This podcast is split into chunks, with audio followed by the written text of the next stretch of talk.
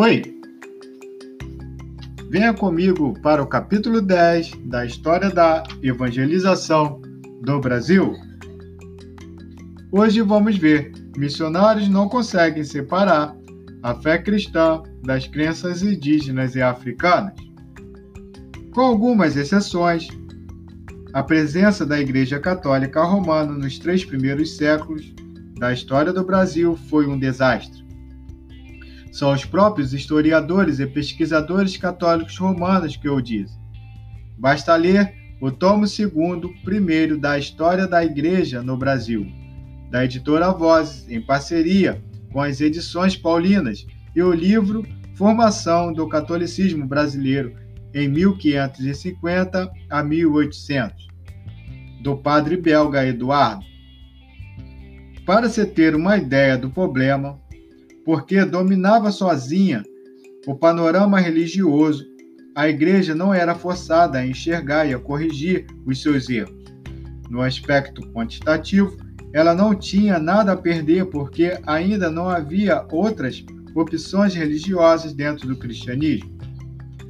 O primeiro grande erro cometido pela igreja em Portugal foi a demora em enviar missionários para evangelizar os um milhão e meio de indígenas que havia no Brasil na época da ocupação portuguesa, e padres para pastorear os brancos que vieram para cá. Nem sequer enviaram um capelão para dar assistência religiosa aos degregados.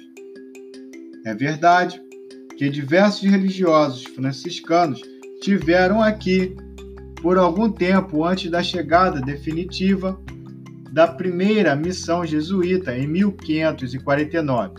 Foram 50 anos jogados fora por causa da preocupação de Roma com a reforma protestante na Europa e por causa dos interesses de Portugal nas Índias. A situação do clérigo no início do século XVI era dramática. O problema vinha dos dois últimos séculos. Foi uma das causas da reforma protestante e da contra-reforma. Não havia vocação, não havia preparo, não havia moral. O clérigo era um funcionário eclesiástico, sem preocupação com a evangelização, catequese e conversão do povo. O sacerdote era um meio de vida, não podendo se casar por causa da lei do celibato obrigatório o sacerdote simplesmente se juntava com a escrava. Às vezes não havia falta de padres, o que havia era a santidade do ministro. Daí a denúncia do padre Manuel da Nóbrega, que dizia: Cá há clérigos, mas é a escória de lá de Portugal que vem. Muitos europeus, em dificuldades financeiras, queriam ser padres no Brasil em troca da passagem e meios de subsistência. No Rio de Janeiro, alguns jovens se faziam frades para não servirem às milícias.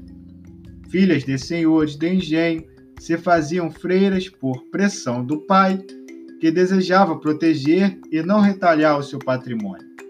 O certo, José Pires de Carvalho conseguiu colocar suas seis filhas no convento do Desaterro, na Bahia, que foi o primeiro convento feminino do Brasil, essas irmãs sem vocações eram chamadas de encostadas. Segue no próximo capítulo. Daremos continuidade no capítulo 10 e falaremos sobre o que aconteceu às misturas de religião que formou o cristianismo no Brasil. Até mais!